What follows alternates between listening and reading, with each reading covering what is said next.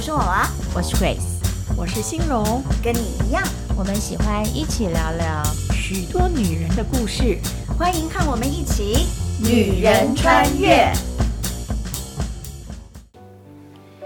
哎，哇，你是一个虎妈吗？这哎呦，这个好问题。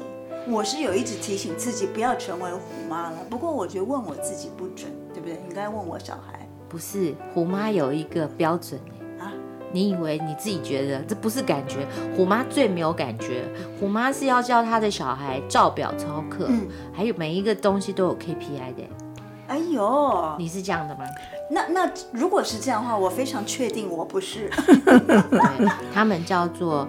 他这个虎妈呢，是接这个教育儿的方法，嗯，是接近所谓的亚洲价值，哦，也就是棒头出孝子。你是不能够过于注重孩子内心的感情跟自尊，因为这种是属于美国的父母将会教导出次等的人才，这个是定义呢。哇塞，那我应该生错州了，我应该生在美洲。那你就是虎妈了吗？对啊，我觉得好有趣，就是前这个已经是很久以前啦，就是有一阵子，就是很强调就是要做虎妈，因为虎妈好像似乎真的常常培育出来很成功成功的小孩。对，嗯，至少什么常春藤啊，什么、哦、什么什么冠军啊。对对对对对，那你？我没有哎、欸，我没有要我小孩是常春藤或者什么冠军，没有，我就希望他们能够健康快乐的成长，对吗？你就是太注重他内心的感受跟自尊，非常非常注重。对啊，你还说我想要问一下我的小孩才知道他们觉不觉得你是虎妈？嗯，你怎么会想要问我这个问题？因为啊，前阵子那个我们不是要准备这个 podcast 吗？嗯，那那个圣经上最有名的妈，除了玛利亚，就剩下约翰的妈妈啦。施洗约翰，施洗约翰的妈妈伊丽莎白。对，嗯，那个圣经上写的是伊丽莎白。你看的是注音版圣经是吗？还规定你怎么念？对。伊丽莎白对，这个女人呢，是在圣经上记载，其实不多，非常少，但是是很另类的一个女人，不多话，也不也不就是也不张狂，然后呢，很安静的一个人。她好像出现的那个章节不是太多。对对对。可是对她描述就是。跟还有她的先生也是一样，就他们好像就是很规规矩矩的一对夫妻。对对对，好，嗯，就是他们就是如果从以色列的律法来讲的话呢，他们就是先天就继承了可以当祭司的这个血统。嗯，因为他们只有立位人这一族，不，只有亚伦的后裔，才可以成为祭司。嗯，那刚好撒加利亚呢，就是。亚伦的后裔，嗯，他的太太就是我们今天的女主角，叫呃伊丽莎白，也是亚伦的后裔，所以他们两个人都可以成为祭司。然后他们两个人从圣经上的描述呢，就是非常按照他们的本分，很敬虔的在圣殿里面侍奉耶和华，规规矩矩的人。对对对，但是呢，神却给了他们家一个很意外的礼物，就是。因为这个伊丽莎白很多年都不怀孕，结婚很多年都不怀孕，所以呢，他们大概也以为他们就不会再不会再怀，没有机会了。因为因为看那个年纪来讲，好像应该也是过了生育年龄很多很多年了。对，所以圣经上是这样这样形容他们的，不只是形容他这个太太，也形容这个先生，两个人又年纪老迈了。老迈对，我企图查他们到底几岁，但是没有资料。不过这样根据圣经上常讲老迈，至少也是六七十岁。对对对。哦，我觉得好像应该是八十岁以上，因为那个因为旧约的时候，他们动不动就一一两一百岁。对，好，那我们就别猜了。然后呢，这伊丽莎白有一天竟然怀孕了。所以呢，然后这个过程也非常过了八十哦，几乎是过了八十。没有，你这个不经可不不不考察，没有对，没有考考察过的。然后就怀孕了，怀孕的时候呢，很有意思，圣经上记载就是啊、呃，这个撒迦利亚就是这位先生呢，那一天呢，他当值，所以他要到至圣所去，嗯、然后呢，他就领受了这个这个使者跟他讲说，有个天使，对，就说他们家的太太要怀孕，嗯、要生一个孩子，这样子。好特别因为他可能这一辈子只有那么一次有机会进入这个至圣所，有可能很多次，哦、也有可能只有一次。对，但是进去的时候一定是只有他一个人。对对对，嗯、只有他一个人进去。对，就告诉他这件事情的时候呢，而且他跟他讲说，你要给他取一个名字叫约翰。但是这个约翰呢，跟我们约翰福音的约翰，还有这个。写启示录的这个作者约翰是不一样的，嗯，所以我们通常都叫他施洗约翰，嗯，施洗约翰，哈，这样有个区别，对对对，所以呢，他就说你你要生一个儿子这样子，结果呢，这个撒加利亚就有一点存疑呀，就大概有点吓了一跳这样子哈，然后这使者就跟他讲说，因着你有一点点这个这个存疑的心态呢，所以呢，你就不能讲话了。变成哑巴，对，直到你的孩子生下来以后，所以呢，真的等到约翰出生的时候，人家就要开始给他取名字啊，嗯、比如说撒加利亚三代啊，或者是撒加利亚四代什么的，对对对，就这样取取取。结果呢，他的爸爸嘴巴就张开了，说他要叫约翰，人家所有人通通傻眼了。这么久不能说话，怎么突然可以说话了？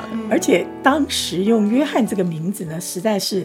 跟他们的家族关系没有嘛？嗯、好像，好像，比如说我叫周新荣，比如说我的妹妹，比如说叫新凤，可能就有一个辈分在讲。他那个是什么都没有，都嘣跑出一个东西出来，所以他想说你是不是有点问题呀、所以他就把他那天在至圣所里面发生的事情呢，才跟大家哎跟大家讲了一遍，大家就好就哑口无言，就认了这件事情。嗯。那这个是在讲这个施洗约翰的爸爸，但是我们今天要讲的是伊丽莎白这个女人。嗯，她呢跟玛利亚，我们知道耶稣的母亲玛利亚怀孕也是一个神迹嘛。嗯，天使跟她讲说你要怀孕了，但是你还没有嫁给别人，对，就要怀孕了。然后呢，这个她的先生还想把她休掉，嗯、但是后来的时候，他们就是结婚了，约瑟就娶了玛利亚。伊丽莎白呢，其实也是类似像这种状况，因为年纪大了怀孕嘛。结果呢，玛利亚怀怀孕了呢，伊丽莎白也怀孕了。嗯，呃，我记得没有错的话呢，应该是伊丽莎白先怀孕。嗯，对的，六个月以后，对，玛利亚才怀孕。玛利亚才怀孕，所以那个施洗约翰比那个耶稣大六个月。对。然后呢，玛利亚呢就千里迢迢从拿撒勒城，不晓得是骑骆驼还是做什么东西，不知道他们叫工工具是什么哈。但是其实这段距离不近哦，从拿撒勒要到耶路撒冷，因为伊丽莎白他们是在耶路撒冷侍奉，嗯，这一段路大概是大概一百四十公里左右。哦，那根据我们现在开车是不远了。可是这样等于是不是台北到台中了已经？对，哦，对，但是那个时候可没有什么高速公路啊，嗯、什么没有，高铁啊。对，所以他们这样一，我我觉得玛利亚一路走来也是挺辛苦的。嗯、然后因为那是在山里，那个圣经上是说玛利亚急往马往那个山地里去，所以其实他们在山里，所以要爬山。哦、对呀、啊，所以是很辛苦的来看了他。他的这位表姐叫做伊丽莎白，对不对？对，对。所以然后呢，当这个玛利亚来看她的表姐伊丽莎白的时候呢，玛利亚的肚子里面的那个胎儿就在跳动嘛，嗯、是不是？不是，是伊伊丽伊丽莎白的那个她肚子里的那个胎儿在跳动。动对，你知道为什么吗？因为这个施洗约翰，他本来神就给他赋予他。整个人生的一个最大的目标，就是将来要成为耶稣传道布道的一个开路先锋。嗯，对，一个预备者。对对对，所以呢，其实约翰施洗约翰生降生跟耶稣降生都是有特殊的使命，嗯，就是为了要把一个让人可以重新得到新生命的一个好消息，告诉这个世界上的人。嗯、也就是说，告诉当时的呃巴勒斯坦的以色列人，也就是从那个地方开始传到我们现在全世界的人，这样子。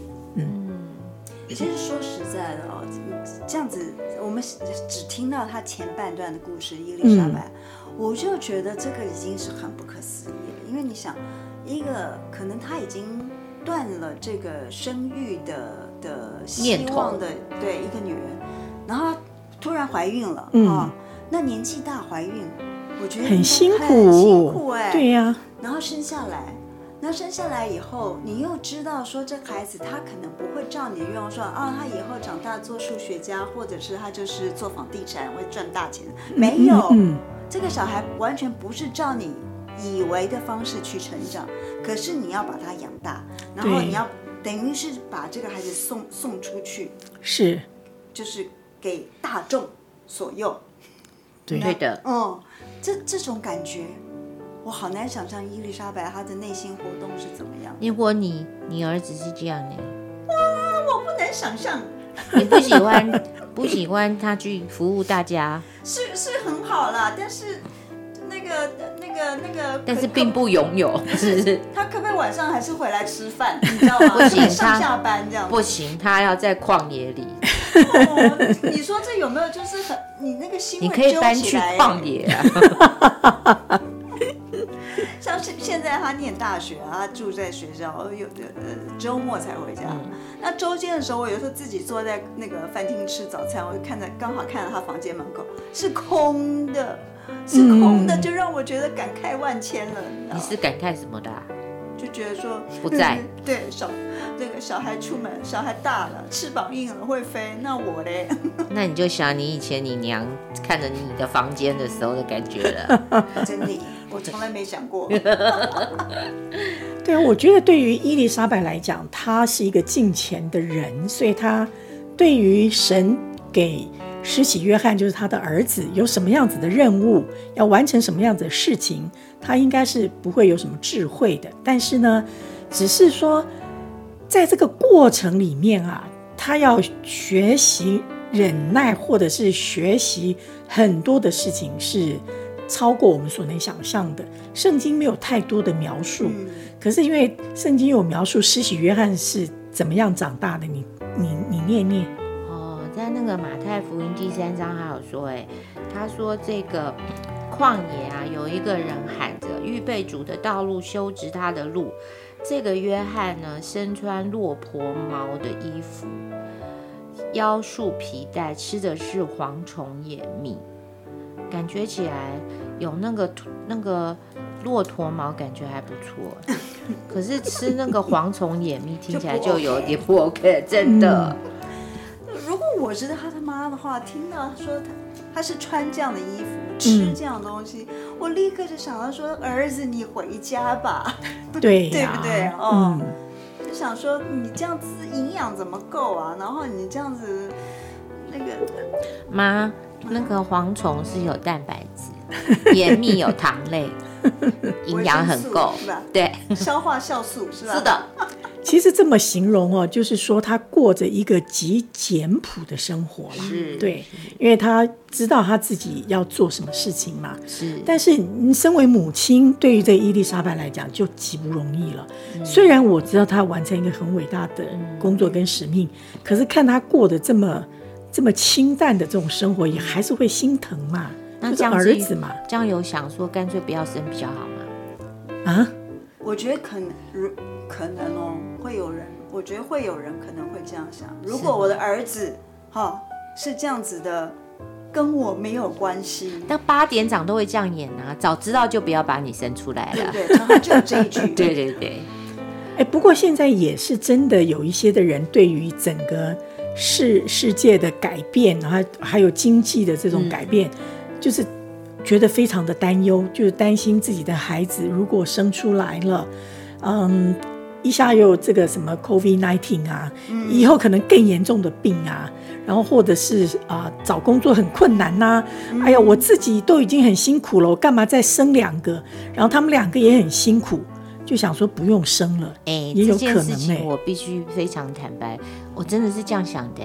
我就觉得啊，我的因为那个鄙人在下，我长得不怎么样嘛，所以我想呢，那个呃小孩子长出来也不会很美丽呀、啊。然后我就觉得、哎、没有不重要，重要的是我就觉得这样他会很辛苦。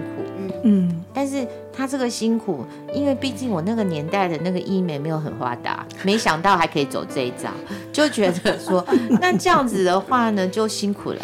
嗯，辛苦了就不要给他生出来比较好嘛。我真的有这个想法哎，我真的是觉得我的小孩可能没有办法拥有最好的，嗯啊，对，所以不要生出来比较好。对对对。虽然我没有要生小孩，但我也最后也没生出小孩。但是我的心里有一个真的坚强的信念，嗯，就是不要生小孩。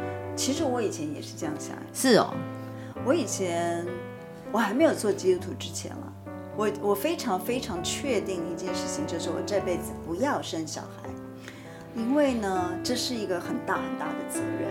嗯嗯。第一点，第二点呢，就是这个世界这么乱。嗯，为什么要让他来受苦呢？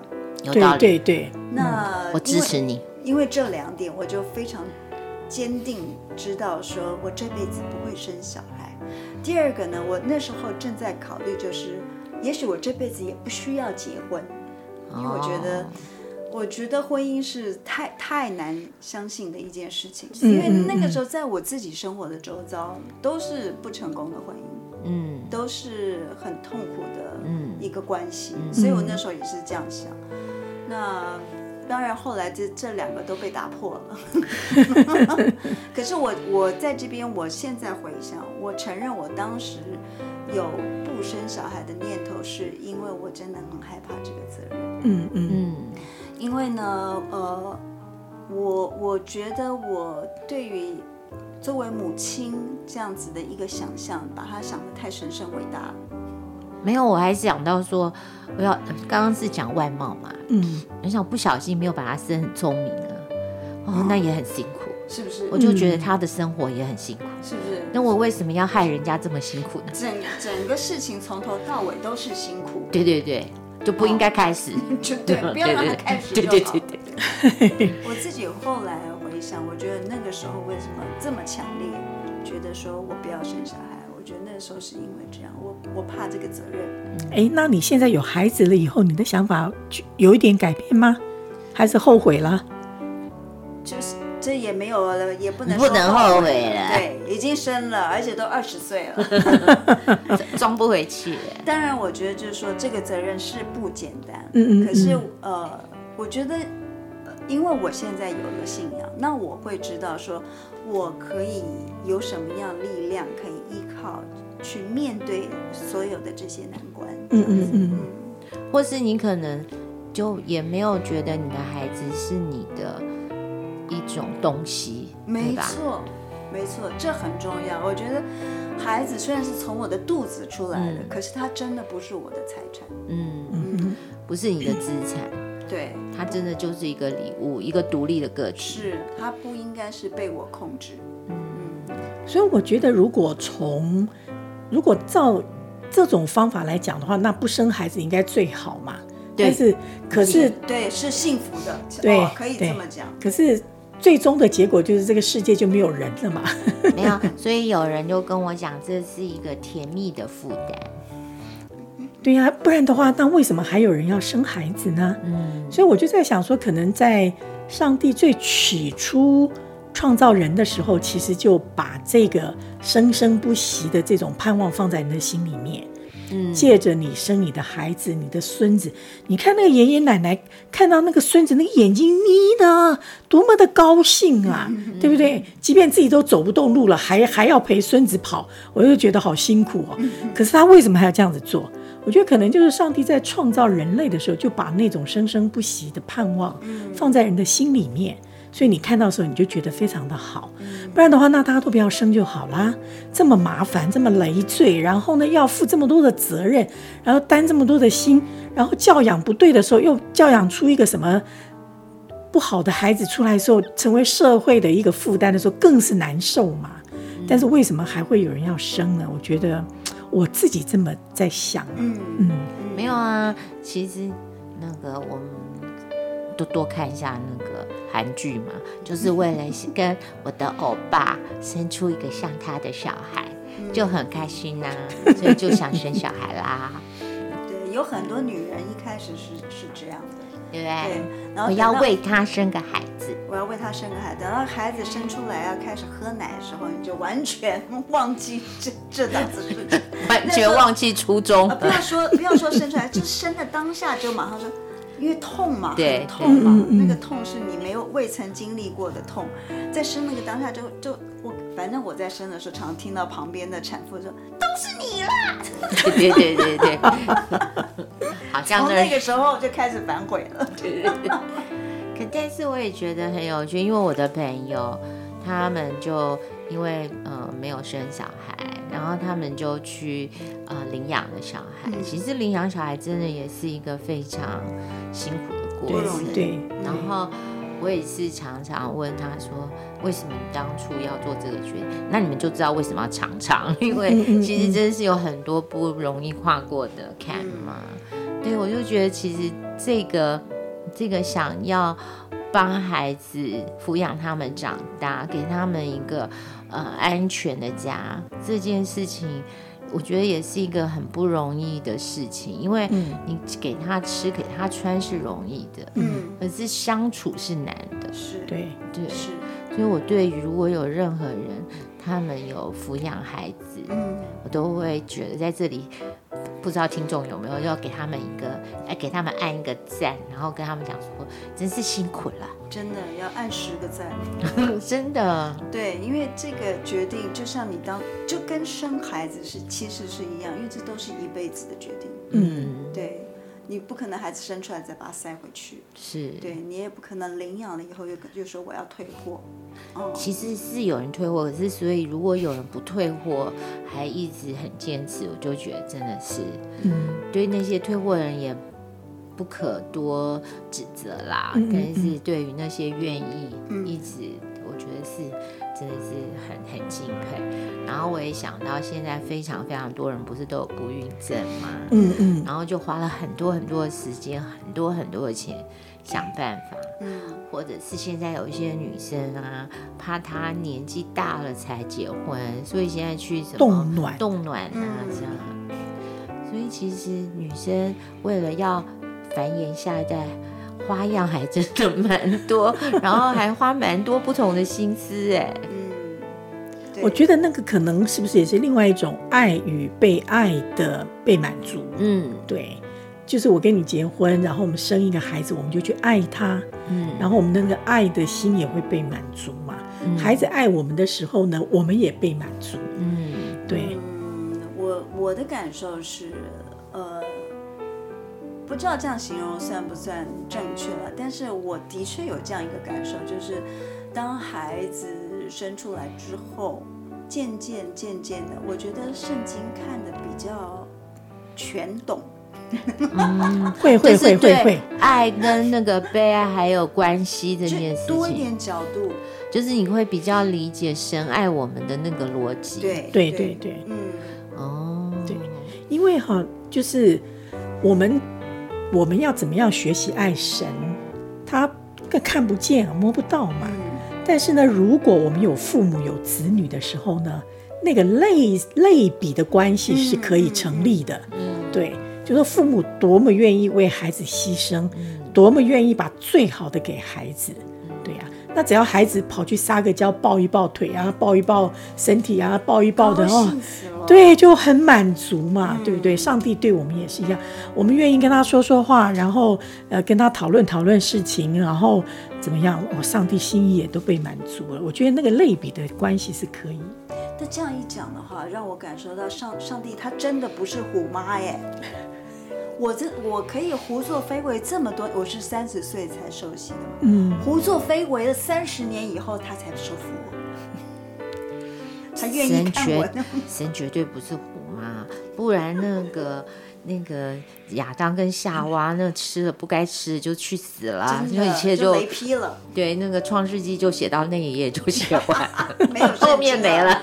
对呀，很薄，也不需要有人看了，因为不需要 告诉任何人了。嗯，所以我觉得想起这个，我们回过头看看这个伊丽莎白，嗯、这个妈妈真的不容易啊。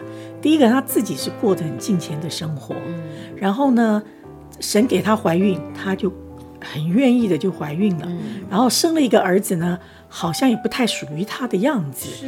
然后呢，她也很愿意的就把这个儿子呢抚养大了，就交给上帝去使用。嗯、我觉得这真的是这个伊丽莎白让我看的时候觉得，嗯。